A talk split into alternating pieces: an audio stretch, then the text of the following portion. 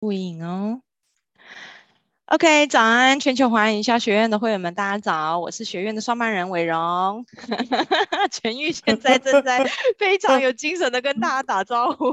早安，早安，早早早。我们每周一、二、三、五呢，八点到九点哦，学院在空中跟大家直播哟。那也欢迎大家搜寻呃全球华人营销学院的脸书专业哈，那我们现在呢正在粉丝团上面也在直播当中。我们直播前十分钟完整的影片呢，还是留给会员们大家观看。但是呢前十。十分钟，你就可以发现说，全玉真的是一个非常厉害的年轻人。好哦，那所以呢，我们现在影片呢也在录影当中，我们影片提供七天的回放。好，那如果如果大家呢有疑问的话，欢迎在聊天室上面提问，我们会在八点五十分由我会诊之后跟主持人跟讲者这边做互动啊。好，那所以我们今天呢是第二次来到我们学院演讲的这一位年轻的好伙伴哈，就是你知道上一次是全全全玉啊，他演讲。讲完之后，我的一些朋友们就私讯跟我说：“天哪，这年轻人好有热情哦，讲话好铿锵有力，好有逻辑哦。”我就说：“真的哦，我邀请的讲师不都都不是盖的啦，都不得了，都不得了，都不得了哦。”那上一次大家不知道还记不记得啊？在八月份的时候，那时候呢，就是疫情还在，对，还在还，但是也还有一些疫情的关系。然后一那然后重点是那时候奥运刚结束，好，然后所以全运那时候帮我们带来了一个非常有。有趣的一个讲题哦，就是企业主他可以从奥运里面去学到了什么？好，学到哪一些公司治理的一些一些方法呢？好，那今天呢，他要帮我们带来的讲题呢，哎呦，是有一点点冷门，但是我个人真的觉得这讲题保证精彩，因为全玉他会分享他。过去他如何从一个大学生到一直他创办了这个协会的这样子的一个历程呢？我觉得不管是不是说你是不是这个领域的人，其实中间的方法跟心法以及步骤都是我们可以学习跟复制的。好，所以今天呢，全玉就要来帮我们带来在冷门赛道里面活出精彩，我的奥林匹克素养教育推广之路。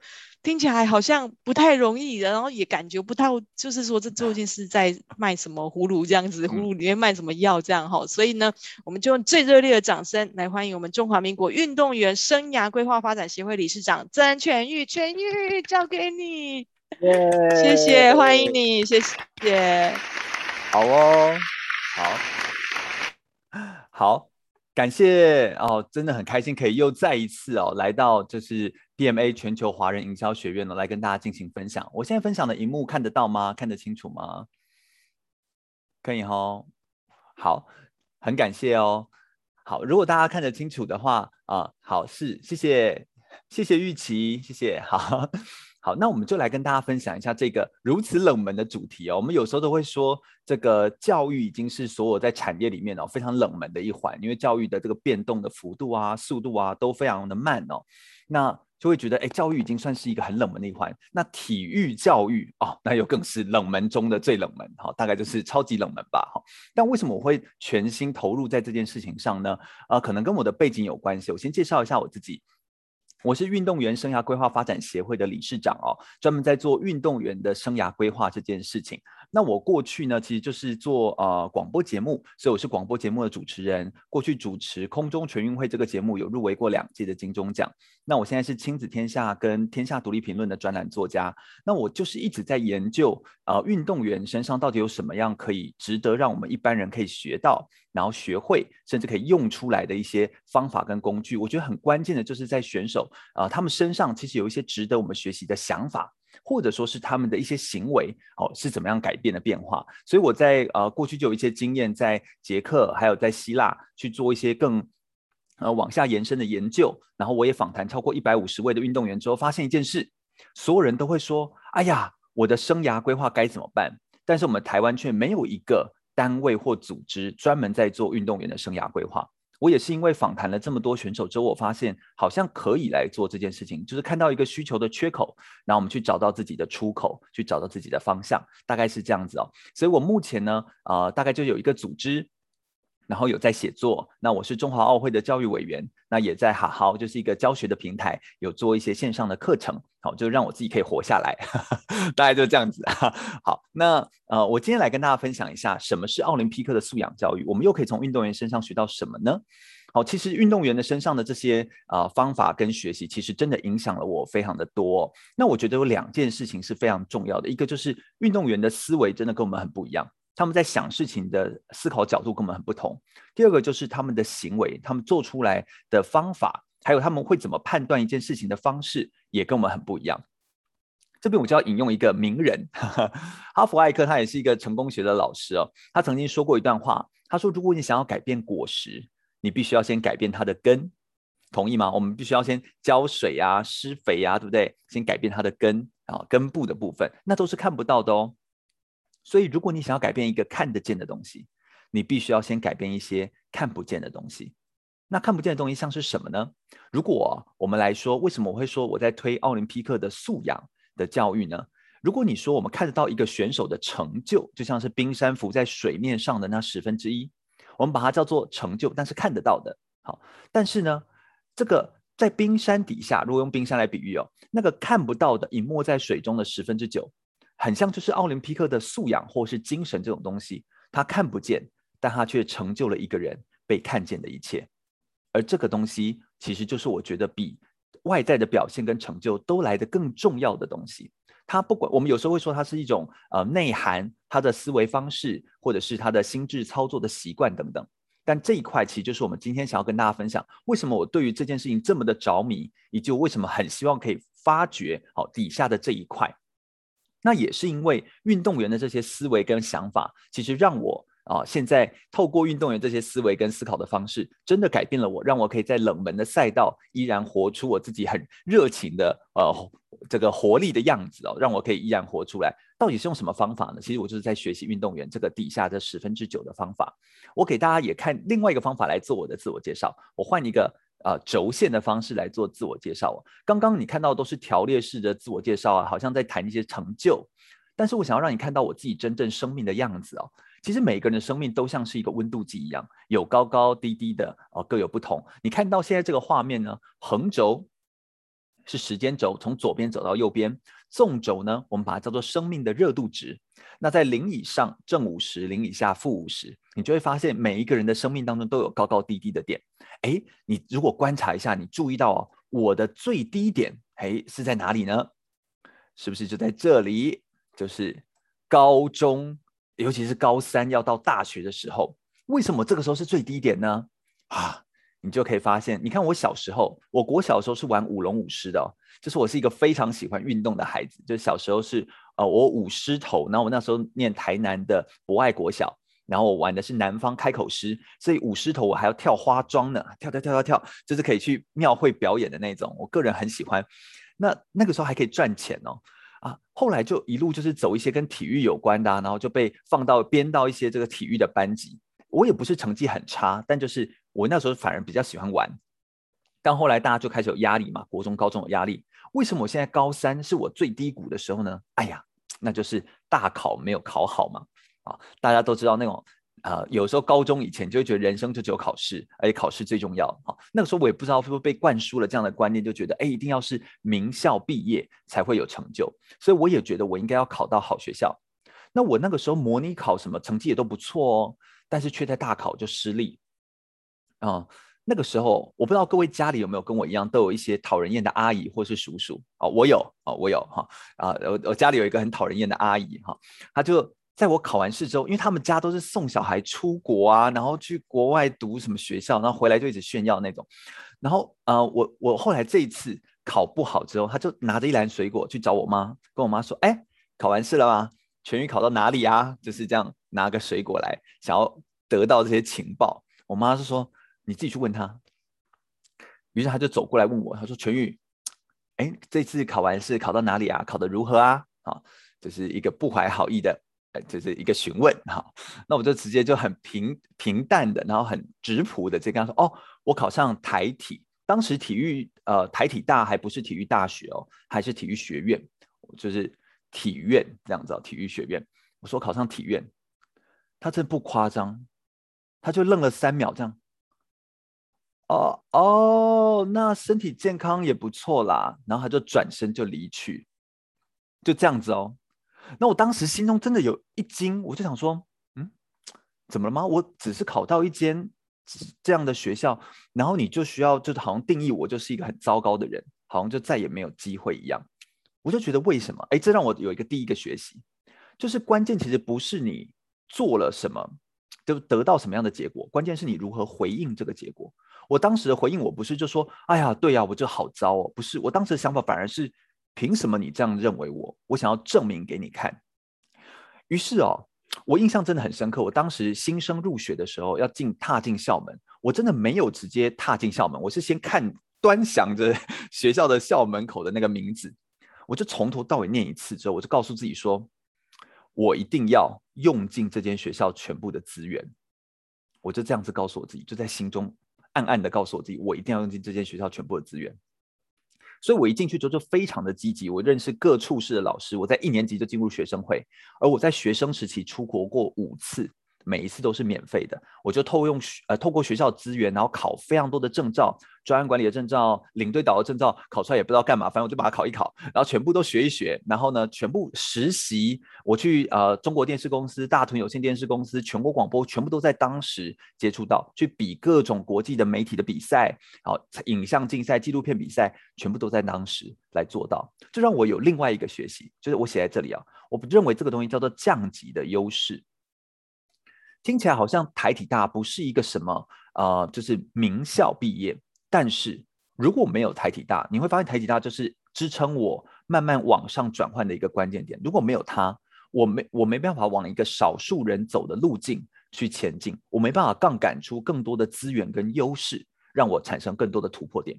所以我觉得降级不见得是对你不好的一件事情。有时候人生适时的，好，尤其像我这种完美主义者，哈，完美主义者如果在一群完美的人当中，你就觉得压力颇大，好，但如果你降级，看起来好像变得比较差，对不对？但你更容易获取到自信，也让我更容易找出我到底要怎么突围，找出自己个人独特的，呃，可以思考的关键点。这也是我觉得，呃，很想要今天来跟大家分享的一些一些重要的事件点。所以我所有的改变都大概是从台体大开始，也是从接触体育开始。而我自己后来意识到这件事情，我发现哦，原来人生其实从来就不是赢在起点，因为每个人的起点都不一样，而且没办法比嘛。出生你没办法控制，每个人人生也不是赢在终点，终点大家也都一样，哈，就是盖在棺材里，哈，都一样。人生其实就是赢在转折点。什么叫转折点？就刚刚你看到那高高低低的每一个时间点，都可以是你的转折点，包含今天这场演讲的时间，它也可以是一个转折点。我后来很很感谢伟荣的邀请，就是让我有机会哦，重新梳理一下。所以这一页投影片是为各位做的哈，就是我重新梳理一下哦。我今年三十二岁，我回顾我从二十二岁到三十二岁这十年的时间怎么改变。二十二岁我刚好大学毕业，所以我就回顾哦，我从台体大毕业到现在，我成立一个协会，有一个组织，然后能够来跟大家分享一些内容。我到底中间做了些什么？我真的去回想，我发现有三个阶段。一个是厚实累积的阶段，一二年到一五年；一个是有感行动的阶段，就是你开始把你的表现做出来给别人看到。我们说你要一直出现，但是你还要表现嘛，你要做出好表现。好，那有感行动是二零一六到一八年，那最后创造自己独特的价值是一九年到二零二一年之后，我才成立了协会。好，我们来看一下这段过程哦。第一大段的时候，大概我当时。呃，一大学毕业的时候得到一个机会，但那也是因为大学累积的，所以我有机会去参加希腊的研讨会。那我因此去到呃做更多体育专项的研究之后，我才发现啊，这个领域真的是太有意思了。所以我标蓝色的就是这是一个很独特的一个一个事件点。但我就发现一件事，我这样一回顾哦。二零一二年我就知道我要做协会吗？啊，怎么可能？哈，你怎么可能十年前就知道自己十年后要做什么事情？不可能。所以也不要一直埋怨说我现在怎么什么都没有。你会发现你现在有的这些东西，其实真的是过去过去累积来的，只是你也不太确定到底是哪一个关键点是扭转的契机点。但是所有堆叠起来，就涌现出一个新的可能性。我当时大概服完兵役结束过后呢，我投入的第一个工作是基金会的行销工作。那我进入基金会来做行销，我才发现原来当时的累积，我心中的初衷很简单，我只觉得出社会的第一份工作要对社会有帮助，就只这样而已。那之后我就要想要继续赚钱了，所以我就承诺自己一年哈，我要做对社会有贡献的事。但没想到这一年奠定了我现在投入协会的时候，我对于协会的很多运作方式我是理解的，但这件事情在你之前你是不会知道的。你不会知道什么叫做劝募，你不会知道什么叫做呃非营利组织的募款方式。你这些东西都是在当时，因为我要做行销工作，我才会知道。所以我比别人更提早认知这件事，只是这件事情可能不在你的预期当中。第二个阶段呢、当我开始啊、呃、回到基础的时候，我就又回到台体大教书。那当时我才发现，哎，好像有一群啊、呃、运动的这个角色是我可以来做的呢。我就开始进到第二阶段，就是有感行动。我开始觉得，哎，这群运动员好像有我可以跟他们啊、互动帮助的地方。真正让我有感觉，其实关键在一六年。所以二零一六年我去了巴西里约当奥运的志工。当了志工之后呢，我开始在台体大任教了一门课，叫做奥林匹克教育。所以从这两件事情的关键点开始，让我对体育有更深入的了解跟认识。那之后才有机会开始有接节目，有接演讲。因为我有足够的累积，才有办法去把我说的故事站到台上，站到 TEDx 的舞台去跟别人做分享。那这一段过程当中持续的累积也被中华奥会看到，所以我才会成为奥会史上最年轻的教育委员。那并且我去参加呃希腊 IOA 的学士后的研讨会，再更进阶，再去进修。然后有更多的合作，那最后的价值创造，当然就是因为你透过持续的投入，我就去捷克再去发表了一些奥林匹克教育的研究，并且成立了运动员生涯教育学院的网站。那持续的累积，那累积到一九呃，累积到二零二零年的时候，大概累积就超过一百五十多位的访谈的运动选手，也才有机会获得关键评论网的奖项等等，才会有机会到现在成立了一个协会。我就发现这个过程其实是可以复制的。好，所以我今天想要跟你分享的内容呢，就是我是怎么从冷门赛道主动出击，怎么跳脱框架，活出精彩的一个过程哦。我把它分成三个段落，用三个方法让你可以活出精彩啊。第一个方法呢叫做累积，第二个方法叫做行动，第三个方法叫做创造。累积、行动跟创造个别代表什么意思呢？我在累积的部分呢，我想要跟你谈谈，实力不足的时候呢，你要先能够忍耐。那机会到的时候呢，要能够争先，忍跟先这两个字啊，其实是来自啊古代人所写的书籍啊。我不知道各位有没有有没有看过这种这种呃，就是古圣先贤们所写的，在《史记》当中提到的忍跟先，那当然它也是兵法的一种哦。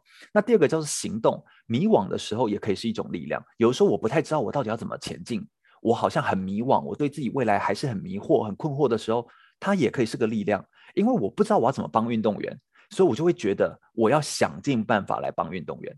这个东西就变成一种驱动你的力量。所以迷惘不见得是迷惘，它可以是认知上面很悲观。就像我现在在做教育、运动教育，或说你你们说现在有很多非营利组织在做什么米平教育不平等的问题，教育不平等问题，这个世界上从来没有平等过啊。好，所以如果真的理性去想它的话，认知上都是悲观的，但是你的行动上却可以很乐观。但该怎么做呢？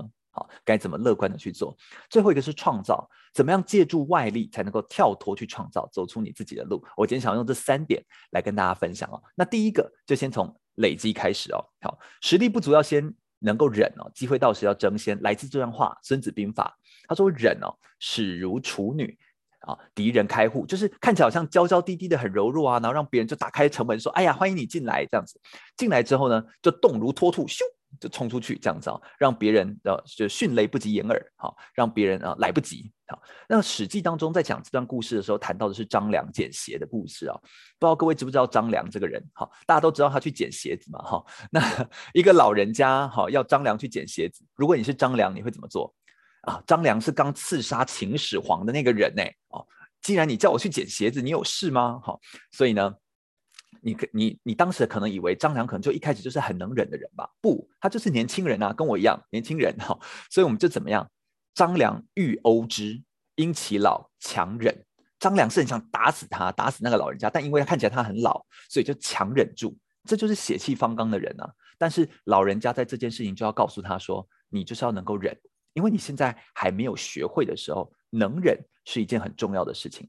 后来老人家跟他说：“哎，你五天之后跟我在这个桥上见面。”结果连续两次他都比老人家晚到，所以就被骂，对不对？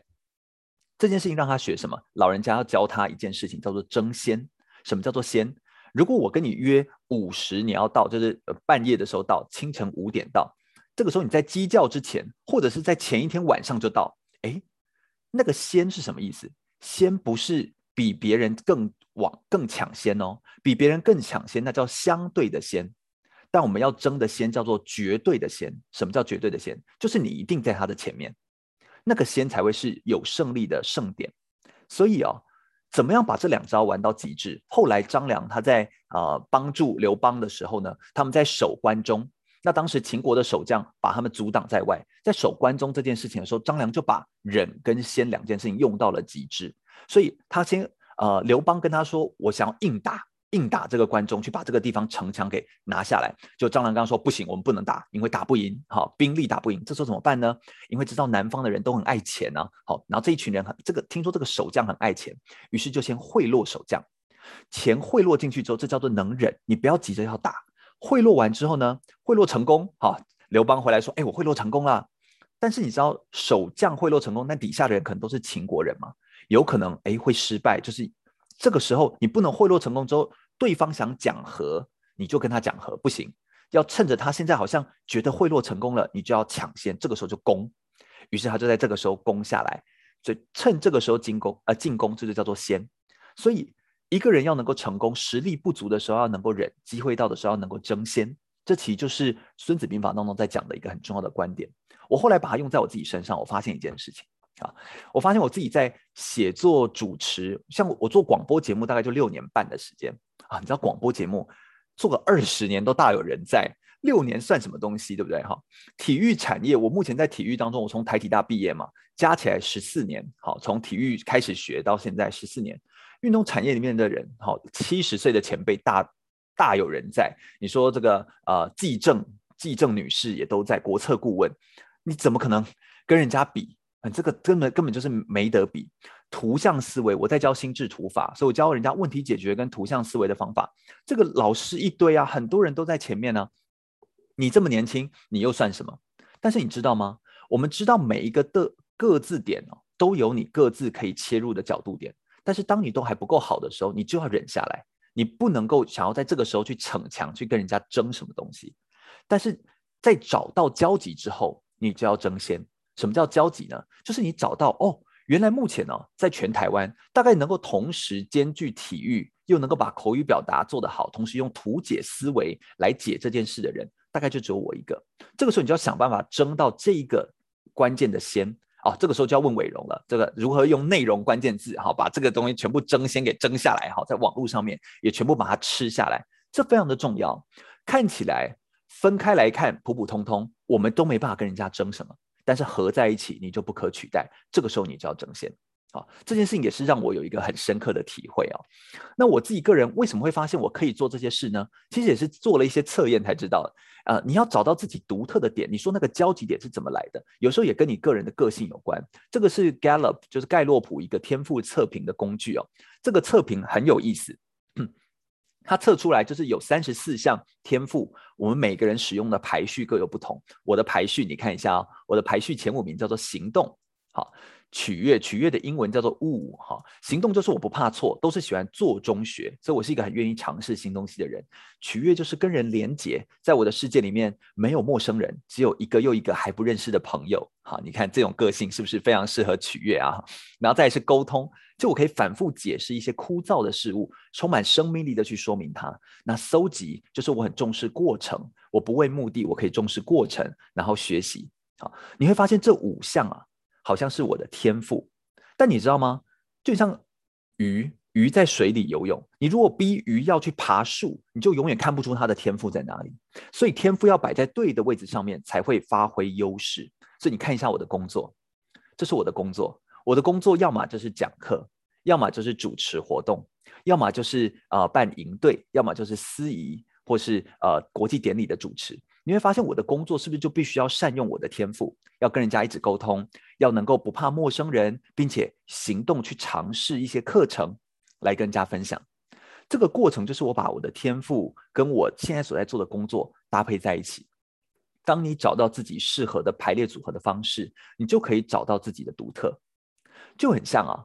再用个比喻，就像手机，你会发现手机哦，不管 iPhone 手机，它就是各种零件是不是都是非常非常的这个仔细精密？但是每个零件独自来看都是个体，但是合在一起，它就可以排列出一个这么贵的 iPhone。但你如果各个零件自己去买来组装，你是不是也可以组出一只手机？只是你的价格就没有比 iPhone 来的好。所以其实哦，创造有价值的排列组合，累积人生的复杂性这件事情。它其实就是我在第一段很想要跟大家分享的很重要的概念哦。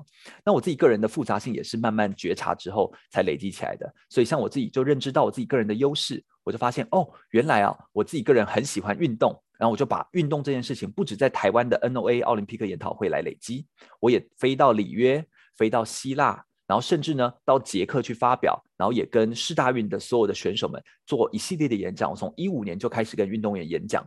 所以到现在有很多人会问我说：“哎，你怎么有办法累积那么多演讲的经验？”哦，因为我透过讲座，还有透过像是广播节目的主持访谈，让我更加累积了很多很多的经验。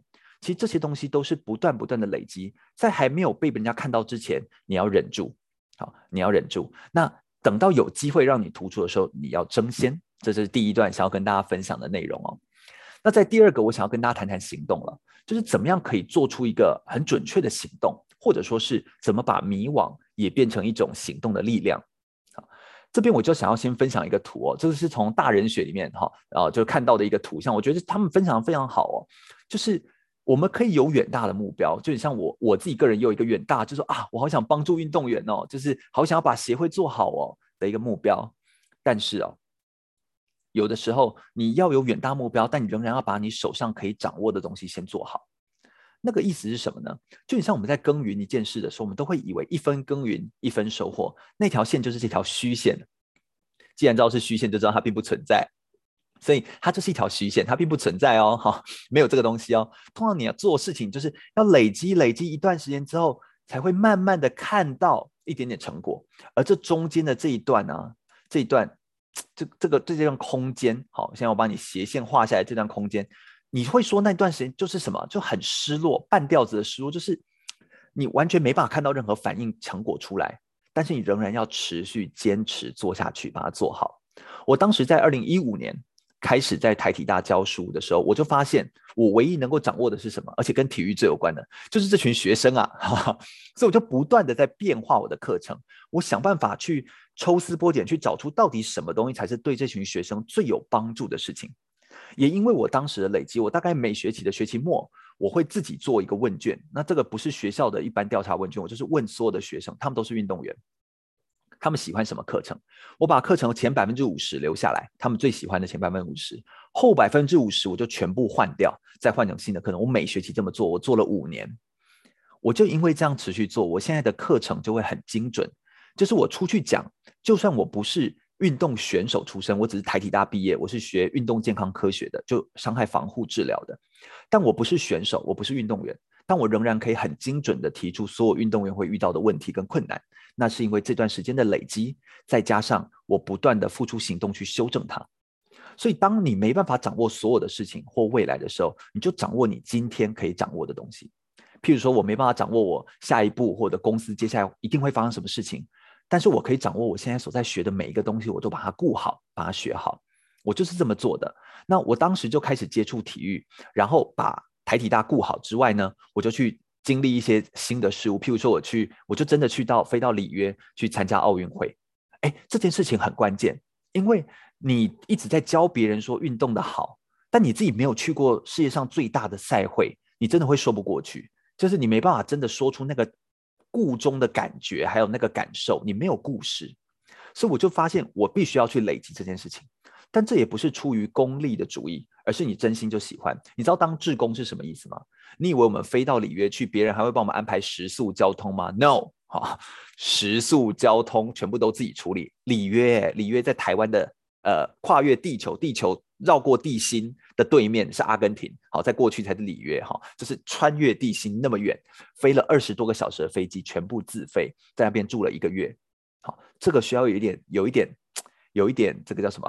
有一点傻劲的哈。那当时里约奥运，我要出发前发生什么事呢？就是什么呃，跳水的池子是绿色的啊，哈，好像都没有清理啊。那个七条铁道说要盖，只盖好一条啊。然后听说还有兹卡病毒，请问你会飞去吗？啊，真的你就问问你自己，你真的会飞去吗？啊，但要多么的想要或多么的有心才能飞去。但后来我飞去，当然你也花了一些成本。不过因为当时全台湾飞过去里约奥运当志工的人只有六个人，哈哈啊，然后所以我后来回来之后，我跟阿志，好，这一位就是阿志，阿志在这里，好，那我在这里，哈，那旁边这位是陈杰，也是选手。那我就跟阿志一起回来之后，创立了一个协会，我们就做国际体育志工。我们不到一年的时间，哦，钱就全部赚回来了，啊，当然不是在谈赚钱啊，但就是什么意思呢？就是我们不到一年的时间，我们因为我们的经验的分享，然后一七年又接着试大运，所以一切东西就改变了。台湾就开始热起来，那我们在这个之前，因为就在累积，所以我们的东西就被看见，其实就是这样子来的。好，那也因为这样子，一七年我有机会受邀被啊、跟这个一零四的基金会来分享一个 Be a Giver 的一个演讲。那这一场演讲其实就是有非常多的运动员，然后我们一起来在同台，我算是这里面最跟运动最不相干哈，但是呢，他们仍然邀请我，就是希望我用一个培训师的角度来分享体育这件事情。所以我在一七年开始有像这样子的演讲，大型的演讲，那也紧接着一八年我又去分享 TEDx，那我就直接讲我们能够向运动员学到什么，来当成一个就就是一个最主要的破题，就是我们可以从选手身上学到些什么。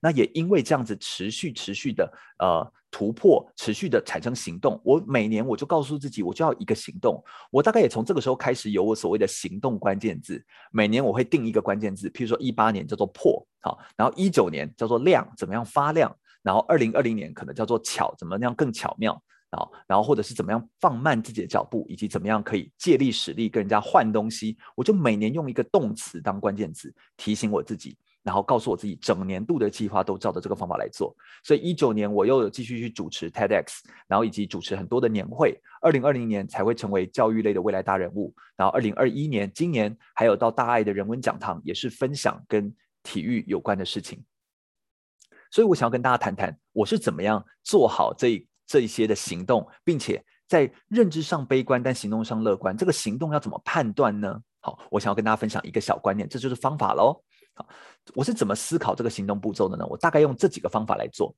就是我用产出跟持续性来做思考。产出跟持续性其实是一个，我相信伟荣应该也跟我一样很有感觉，就是你要怎么样可以持续。延续性去做，以及你怎么样可以做出有产值的东西。那我来跟大家分享一下这件事情哦。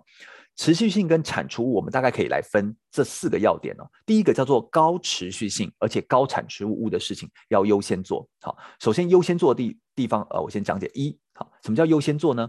就是这个象限可以帮助你既达到你的目标，同时又能够赚取当下应得的收入。对我来说，像知识电商这种方法，其实就是一个哦，我我以线上课程来说。推动心智图法的公开班、营队活动、专题跟教材这些课程，其实把它变成线上化，大概就是我目前最需要做的事情。我既既可以让我有产出、有成果、有作品、有钱，还可以对我的未来想要做的事情有持续的延续性。所以这件事情就一定要优先做。所以假设你想象一下，如果保守估计一下，假设我持续经营，每年我只推一个产品，一年一个算慢的哦，但一年就一个产品就好。那我固定有既有的流量客群，像我目前在好好的课程大概快要一千份，那一千人购买，那他陪伴我们一起成长。那如果我每年再增加一个，再持续用旧的顾客再堆叠新的客人，持续的累加，这些累加性其实就会非常非常的高，会慢慢的持续累加。假设你一堂课只卖两千块，那你如果一呃一千个人买，其实就是两百万元呢。所以这其实是一个很好的一个持续性的一个收入这样子的方式哦，那你就慢慢持续累加，呃，有销量也有累积，这种事情就应该要优先做。那第二个叫做高持续性低产出物，我把它写一个左上角啊，这叫二。高持续性低产出物的事情要慢慢做，哈，譬如说我个人也是很想要写书啊，然后持续有在做 podcast 啊，然后有在写作这些事情，他投入的心力很高。你也需要一直持续去做，但是它的产出呢，它不见得可以马上给你很高的报酬，或者是不见得会马上给你立即性的收入。但这件事情你要不要做？要啊！对我来说，这个持续性的曝光的事情，我就慢慢做。慢慢做的意思是什么？不要给自己太大的压力，说我就一定要马上得到什么样现金的回报。这种心态上面的慢慢做，持续性的曝光，相对来说收入好像比较少，好，没办法变成我主要的收入来源。但是不要心急。就维持一年做好一件事的节奏，我觉得我个人做得舒服，做得好，有累积，不伤神，哈。然后累积过程当中自己不累，甚至还觉得有趣，这对生涯来说就是一件很好的事情。我觉得慢慢做，大概就是我在写作这件事情上面给自己的一个思考点。好，那再来啊，有一个叫做低持续性但是高产出物哦，这件事情这三这件事情我要特别提醒大家，这件事情一定要低量做啊，代表钱很多，但是跟你的持续性无关。好，呃，我在一六年到一八年的时候开设过心智图的讲师班。培育一些夏令营的讲师，我也开过医科学生专属的履历面试健检班，用口语表达的方法教他们履历面试。这种课程哦，我现在都没有开了哈。有些课程是合开，有些课程是自己开这样，现在没有开。为什么？不是没有赚到钱哦，这种课程超级好卖，而且赚到钱非常多。但我也是到比较近期，我才逐渐理解，高收入跟产出，但是不具备延续性的工作，其实量真的不能太多。你不但会消耗你的能量。而且你会发现，你不太知道你做这件事情是为了什么，只有为了钱。好，那如果我自己个人是这样思考的，如果我最终的目标是要长期投入运动员生涯规划的陪伴工作，那么帮助想要考医生考试的人面试，就不是一个对我来说是跟我的累积性有关的工作。更何况一直帮别人考进名校这件事情，跟我的兴趣其实不太一样。我更希望是帮助人家挖掘他的优点，陪伴一些低学习动机的学生可以产生改变。所以这件事情，呃，纵使他薪水很高，但是也不是我拼命想要达到的未来。他跟我的未来就没办法直接持续达到。所以我必须要说，想要当心智图讲师的人很多，想要考医学院的学生还是很多，那都是一个好的收入。但是比例上面，你绝对不能够做太多，维持一个低量的投入，但把大部分的时间放在自己有延续性的工作上，是我对自己不断的提醒。好，那第四个。好，你会说，哎呀，怎么有这个东西啊？这是低产出又低持续性的东西。哎，你不要小看这一格哦。好，低产出物已经没有什么产出物了，又低持续性的事情，你还会想做，那表示什么？那肯定就是你的兴趣了。譬如说，我个人就很爱做菜啊，我个人觉得煮菜真的是一件非常……我我梦幻中的房子，就是我还想要换个房子，就是我希望我可以有个中岛厨房的那种空间，让我可以好好的煮菜。幻想自己就是可以像那个 Oliver 这样，嘿啊撒撒香料这样子，很开心跟家人朋友分享。所以想象一下，如果我一直有对厨师的想象，我很想做，但在我现在的时间目标跟生涯规划上面，可能都还没办法呃全心去做的话，那代表哦，它可能要变成我的人生的第二目标或人生的第二人生的追求，那才是我可以去追求的选择，在我的。第一个人生的追求当中，有可能我要先把它放到以后再去做。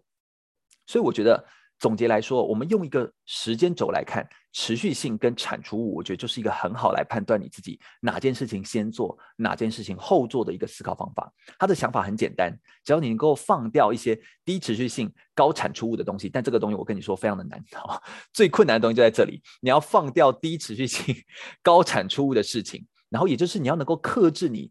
金钱的诱惑，还要能够暂时不去想那个低持续性、低产出物的东西，你要割舍掉你的这个兴趣。好，这两点其实对我来说都是非常的困难。但是你会问自己说：我这样做到底值不值得？你想一下自己的终极目标，想一下自己为什么要努力，想一下像我自己在思考的时候，我自己就是啊、用一个理性的思考的方法。跟框架来提醒我自己，但因为我是一个比较感性的人，我很清楚知道我自己，所以我就必须在感性的那个时间点下，用一个理性的表格的框架来提醒自己我要去的方向。这件事情我觉得就非常的重要，所以你来看一下我自己个人，我自己个人现在的工作的节奏哦，就比较像是这样子。我是一个 portfolio worker，就我有我自己的工作的节奏跟排列组合。所以我目前的组合大概就是啊、有一些首度尝试的一些工作，我主力的营收仍然是在企业的上课，但是我边做边学，在学的一些代言啊，或者是学一些书籍的推荐啊，怎么来撰写啊。但我真心想做的东西就是运动员的生涯规划。你仍然可以有你的工作组合，然后不断不断去排序出你自己个人独特的呃这个工作的状态。我觉得这件事情其实是呃很重要的，好，也是一个很好的思考观念。那这个观念呢，不是我自己想的哦。其实 Brian 就是全球知名的生涯导师，他也提过一个职涯三阶段论。我想要在最后第二段的最后跟大家分享这件事情哦，也就是二十岁到三十四岁、三十五岁到四十九岁跟五十岁以上，他各有分不同的阶段。他说，第一个阶段是工作的头十五年，你应该是学习探索时期。你透过实验试错，找到自己有价值的长处，培养一技之长。之后，你把你这个一技之长，在事业的全盛时期的时候，定锚去拓展自己已知的长处。注意哦，拓展自己已知的长处。它要拓展是长处，不是去开发你的就是短板或是弱项，不是。你要花百分之八十的时间去升级更新应用所学你的长处。另外呢，不要再去改你的弱项了，二十趴的时间去跨领域学习，你去跨别的东西去学。那透过这样的方法，其实比较容易去找到自己的呃跨领域的呃这个这个面向，也容易去把它呃发挥的更好。那第三阶段就是有前面的这个技能的累积之后呢，你就可以啊、持续探索跨领域学习的比重，把跨领域学习的比重慢慢增加。然后把你的主要学习领域的比重慢慢降低，然后才会攀登到第二座山。它有一个慢慢转换过去的一个比重调整的过程。这个是呃职涯导师 Brian 他所给的一个很好的建议哦。那我个人也是很服膺于这个建议，我觉得他说的非常的好。所以我们要怎么样可以跨出去，或者是在不同的生涯阶段来做出选择？我觉得这是一个很好的思考点。思考你的时间分配跟你的比例，以及你要去思考你的高产出物，还有你的持续性。那最后一个喽，来谈谈创造。我们谈到创造这件事情，就是很多时候我们要借力使力哦，我们要借助外力才能够跳脱，找到自己的出路哦。那怎么借力呢？来，先问大家一个问题：想象一下，这边有一个河谷啊，好像是一个山谷哦。这边有两个英文字，一个叫做英文字母 A，一个叫 B。好，那我来问一下伟荣好了啊，伟荣，你觉得哪一个是上游，哪一个是下游？你觉得 A 跟 B 哪一个是上游，哪个是下游？哎，好哟！如果光看图片会觉得是 B。好，你觉得 B 是下游，然后 A 是上游，A 是上游。好，那我们知道水往低处流嘛，代表水的流向是 A 流到 B，对不对？对。OK，好，很好哦。这个是一个判断指标，很感谢伟荣。我其实这一段想要跟大家谈谈的是什么呢？因为你如果要能够做出所谓的创造，它其实首先你要能够看出。趋势你才能够借力，所以关键其实不是哪一个上游哪个下游，关键是如果你今天这边有一艘船在中间，这边有一艘船，好，那你就看一下你自己。如果你今天是要到 B，你是不是只需要顺着慢慢的，你甚至不用出很多力，你就可以顺着。如果你判断 B 是下游的话，顺着慢慢的走就会走到 B，对不对？但如果你今天想要走到的是 A，但是你已经知道 A 是上游，B 是下游，你就要需要施比较多的力。这个其实就是我们在判断趋势的时候一个很重要的思考点。关键不是只去看趋势，我们很多时候都会去看说，哎呀，这个股票的趋势啊，或者是什么金钱的趋势。但关键还有是你要去哪里，你必须很清楚知道自己要去哪里，才能够判断趋势。根据趋势的变化，大概有四种趋势的回应的方式，就是顺逆代造、顺势、逆势、代势跟造势，大概就这四个。那这四个都是你可以处理趋势的方法哦。所以顺是什么意思呢？就是把大的改变变成小的而且好执行的任务。所以我今天顺着这个现在的趋势走，但这个时候你要怎么样可以更顺？把它切得更小，把你的目标切得更小，或你要执行的任务切得更小，它就可以顺着这个既有的趋势慢慢的铺下去来做。那什么叫做逆呢？逆势就是当现在的这个状态不是你可以啊，像最近要选举了嘛，哈，像现在这个状态，如果不是你可以啊搭配到的这个状态的话，选民啊可能不是处在你的这个跟你走在一起的话，这个时候你要游说的是谁？不是游说那些反对你的人，你要游说的是中间选民，也就是你在做逆势的判断的时候，关键是游说中间选民，就在摇摆的人，然后去找到这些摇摆的人在哪里，然后逆势去慢慢的。透过逆势的方式去找出这些摇摆的人在哪里，然后一一去说服他们。那第三个，我当然讲的比较快哦，就是当然它都还有很多的细部哦。待是什么呢？就是等待趋势。待就是我不要动，然后我就让这个趋势继续的移动跟流动。你会在这个过程当中去观察。等待不是代表你都不做任何事情，去观察哪些人不配合，好，分出反对派、好支持派，还有中间派的人。等待就是观察的最好时间点。当这个时候你看起来按兵不动，但其实你就是在看，等待一个时间点的抵达。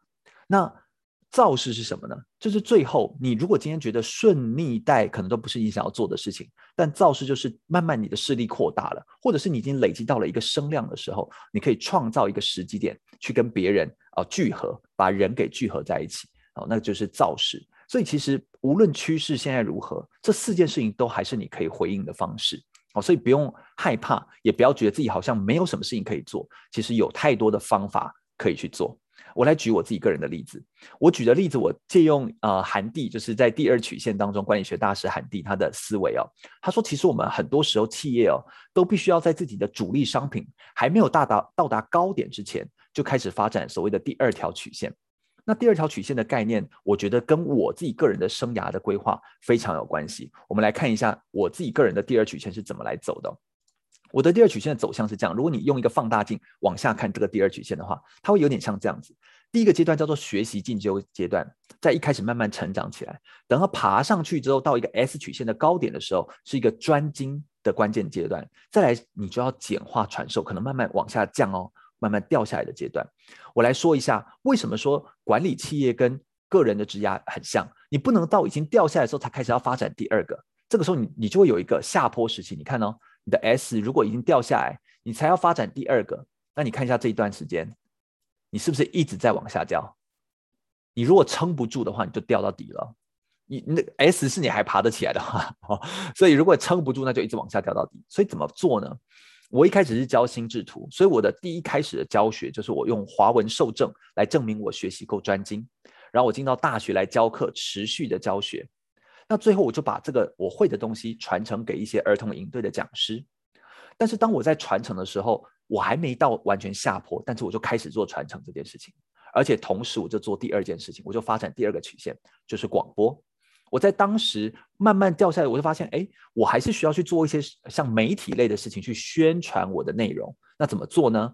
我就开始做每周的录音。我先从实习生开始，慢慢实习，假日编播，帮忙整理东西，就像是个工读生。后来做到很不错，播音也不错。他们有几次只要请假，你就帮他代班，代班久了，别人就觉得，那你干脆你来就好了，你最不会请假了。于是你就去把他把他取代掉了，哈，大部分都是这样的。然后，于是你就慢慢的。专精了你自己之后，那怎么样证明你是精呢？那就是你要比一些比赛。那金钟奖就是广播界最高的比赛，所以你就我入围过两次，那就证明我的角色在这个领域上面做的是够好的。那慢慢我再去教教别人怎么做口语表达的课程。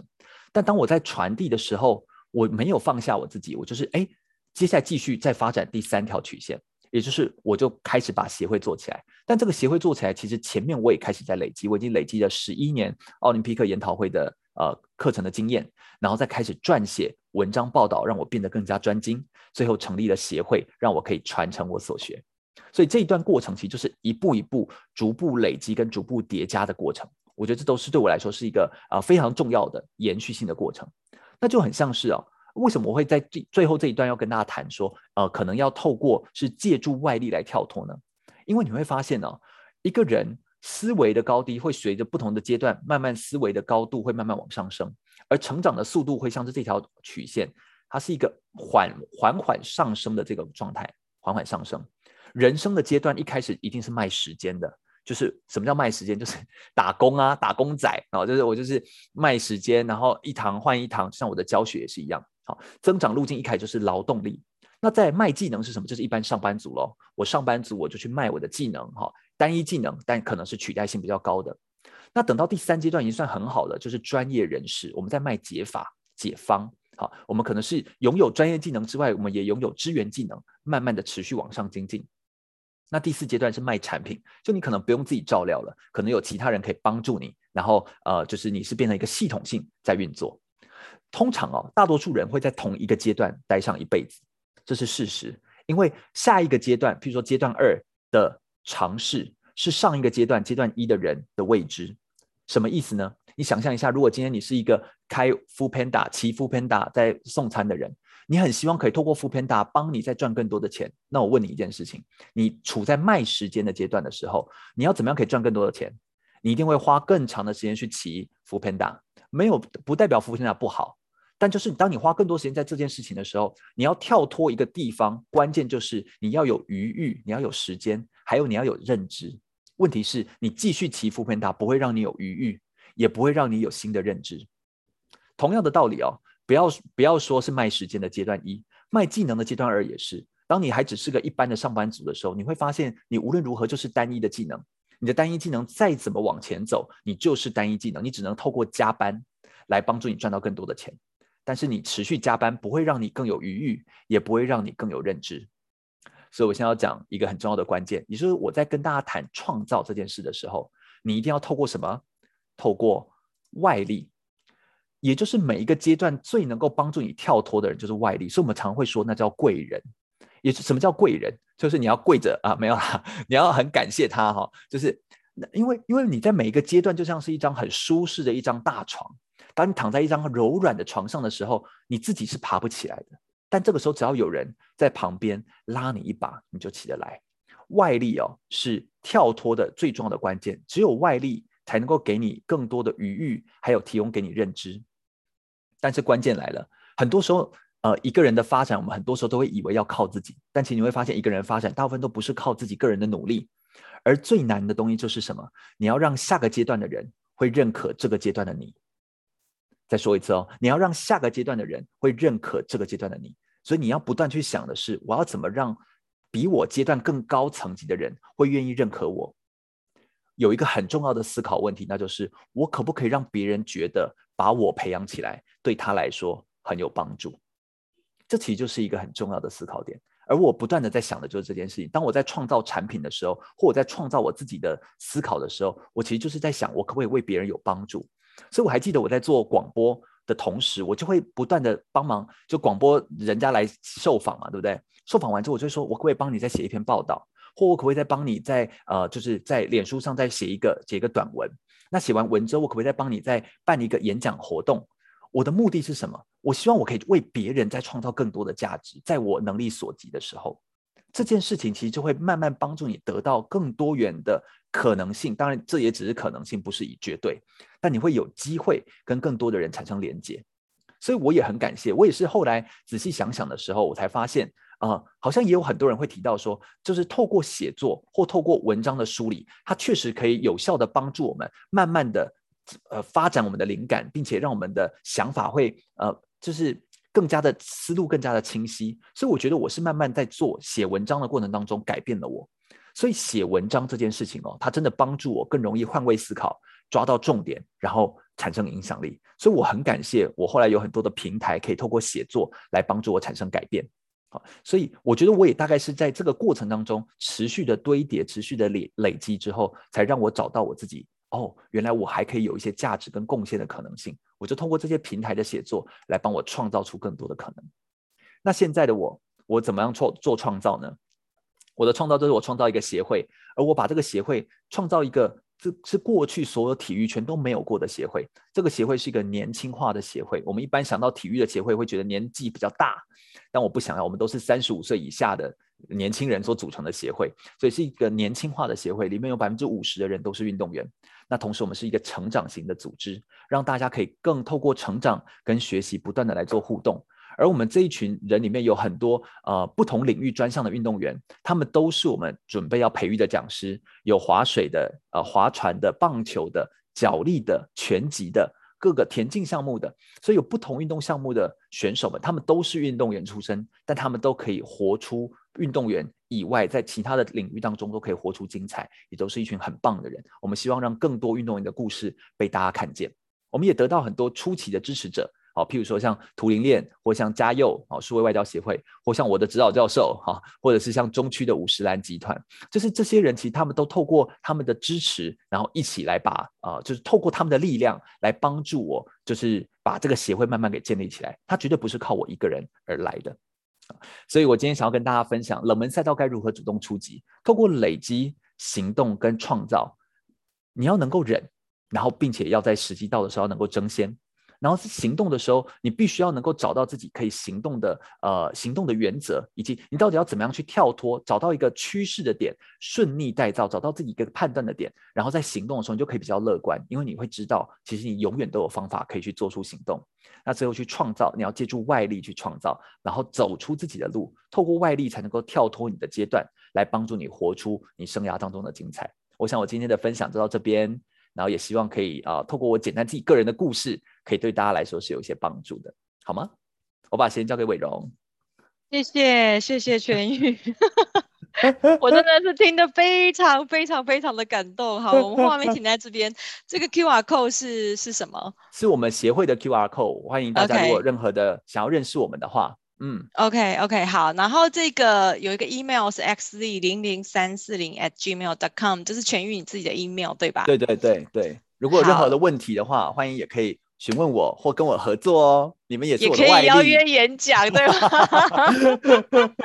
我们在一开始的时候啊，今天早上，因为我们都会，我都会习惯跟讲师约早一点的时间，然后上线测试一下，然后，然后全玉有问到说，哎，那那学院 run 到现在啊，就是怎么样这样子？那我后来我也在思考一个问题，就是说，我们学院七月中的时候启动，到现在也十一月中，也这样子，希望用每天不一样的主题，也 run 了四个月了，然后这样子每天做，每天。天做，那为的究竟是什么呢？其实我刚刚真的是瞬间，我真的就找到答案，就不只是我对会员的承诺，还有就是每天我邀约这些、这些、这些非常有实力的这些讲师，都能在每天一大早的时候帮我醍醐灌顶。我刚环岛回来九天，嗯、我其实身心处在有一点点疲累的状态下，但是我刚刚就听得非常的专心，然后我就觉得还好，我没有错过今天的演讲。嗯，还好我听到了这个演讲，还好他让我的心灵感觉到非常的富足。对，真的是要非常感谢全愈。就是其实全愈分享的很多的方法，也许我们都知道，也许我们在很多书上面都看过，我们也知道要要持续的产出啊，要发表啊，好，然后要坚持啊，OK，然后要在各领域就是可以的话，要在各个管道尽量的曝光啊，我们都知道，但是我们就是做不到。对，那做不到的原因其实当然有很多，有的时候可能是因为家庭的忙碌，有的时候可能是因为呃各种呃事业上面你必须先去追业绩，各种原因的考量都有可能。但是我觉得痊愈有一个特质，就是你很容易，你很会抽丝剥茧出哪一些是你现在要优先做的，哪一些是可以放到之后慢慢做的。嗯，这跟全愈自己的背景非常有大的关系哦。大家可以看到嘛，就是呃我们线上的这几位观众朋友哈。大家可以看到全玉的背景，那个非常漂亮的那张大图，单车当然也是啦。哈，全玉爱运动，跟我们一样非常喜欢骑单车哦。嗯、但是后面那张大图就是全玉自己画的心智图，对吧？啊，对对对对对对对对对对，这个是在中国大陆当时还可以飞过去的时候，帮中欧做的那种大型的视觉记录。对对对对，所以全玉以前呢是。非常厉害的视觉记录图像者哦，然后还有就是他的爱画画，教的非常的好，非常的爱画画。然后重点不是只有画画而已，你知道要当视觉记录图图像视觉记录师，最重要的能力是你要先能听懂，然后在很快的时间内去萃取出来，然后把它转成图像。所以你的逻辑思考能力要非常非常的强，我觉得这是全玉他持续累积出来的一个功夫。也许真的一开始他只是爱画画，但他就是自己这样子练，自己这样子一直练习，抓到机会就练习，抓到机会就练习，然后变成他后来他说的是高产出的一个赚钱的。一个管道，对，嗯、但是因为你个人标签还有你的生涯规划的关系，实际上这些课你可能比较少教了，或者是停课。对啊，对？我就把它全部把它变成那种线上，然后变成被动收入。对，超级聪明，就 是真的，这个是我在跟你学习的地方。啊、我现在也把我自己手上的一个大课，我要把它变成完全线上化。对对，我觉得一定要这样。对，然后就是赶快跟中国大陆啊，跟各个马来西亚就都全部卖出去。对，没错，没错，没错。现在就是这个样子，就是这个是我从你身上看到一个非常非常聪明的，然后你很直、很专一的，就是往你的方向去前进。那其他的，你的、你的一些强项、你的技能、你的专长，你就通通把它变成你的被动收入，然后一次搞定，录好之后，然后变成线上的课程这样子。对，主要也是因为我比较单细胞生物啦，就男生，然后就没办法一次处理很多事，所以我对我来说，我必须要一次专注一个，然后我才能够把它顾好。而且再加上我光是顾协会就有一群运动员，我也很怕没有顾到，所以我就必须把其他放掉。这个是一个选择啦，一个选择。大家知道吗？全玉今年几岁？三十二，三十二 岁，真的是，可是已经做了这么多的事情哦，所以我们知道，就是三十二岁，其实就是呃，如果以出社会来讲，大概就是有七八年的，如果以大学毕业生这样，大概是七八年的一个工作的时间，哈、哦。那你看啊、哦，也还是对我对我来说，都还算是很年轻、很年轻的年轻人哦，这样，然后。你看哦，他这么年轻会讲什么？他会讲很多名人的话，然后会讲《孙子兵法》。重点是他才 三十二岁，已经在 TED 上，在 TEDx 上面已经分享过他自己的故事了。好，所以他这样子就等于说厚积薄发，我觉得是厚积又厚发哈、嗯。所以，所以就是你不只是在各个领各个管道，因为比如说你看我们刚看到天下，然后还有就是很多的一些像 Medium，你也有自己的部落格哈、嗯，然后你也很常在呃媒体上面去做一个曝光。好，那我们现在想要知道就是说，全域你有没有自己的一个频率？就比如说你一个月大概发表文章几篇？那你一个月接几场演讲？然后以至于让你自己一直有这样的声量的累积？有没有大概一个平均值呢？哦，其实我就是，譬如说每个礼拜都一定会写文章，只是他写在哪一个平台不一定。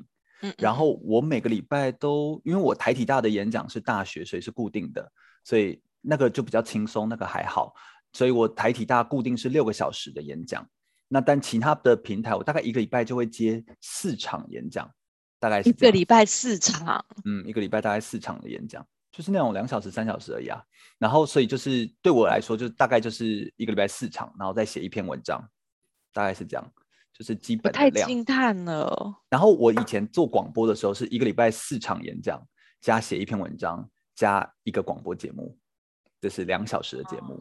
对，所以其实我就是一个持续，我算是一个产量比较快的人，就是我是一个坐下来我可以把一个东西做完，我才离开的人。而且全玉真的，他写文章不是那种短短的，全玉一写就会两千 字，我很可怕。话痨话痨话很多话很多。对，好，那这个这个这个数字对我来说很重要，证明我太懒惰了。哎，没有没有没有没有没有，代表你有更重要的事情要做。哎呦。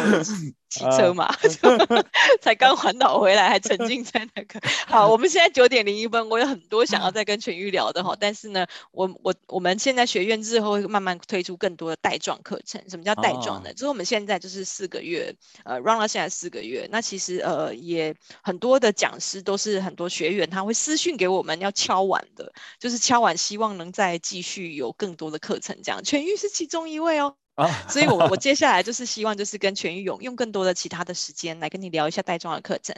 然后可能在明年的时候呢，帮我们的学院就是固定也是一样，可能每个月会有一两场的这样子的呃演讲，这样好吗 okay. 好，那 今天就非常感谢全玉的莅临哈，然后让我请让我来呃预告一下下周。这个呃，明明天的演讲啊、哦，那今天呢，全玉帮我们带来冷门赛道活出精彩的这样子的心法跟执行步骤，还有他个人的非常丰富的故事。那所以呢，我们明天呢，哎，就来看一下另外一个领域哈，顺风顺水，内外居住环境如何呼应天地。各位中小企业老板们，这个主题对你们来说非常重要，太重要了哈。就算你自己，哎，你如果不是中小企业，你是你你你你的住家，好，他的。整个一些摆设会不会影响到你自己的一些呃风水？好，这个都是非常重要的一个议题。怎么会这么跳痛呢？但是因为这个是我的亲身经历哈，然后我也邀请了一个非常棒的一个齐老师，陈仲启齐老师，福佑文创的创办人。欢迎大家明天八点准时跟我们在空中相见。好，那大家明天见喽。我们明天来聊一个比较顺风顺水的一个主题。谢谢全愈的莅临，谢谢大家，明天见，谢谢拜拜，谢谢拜拜，拜拜。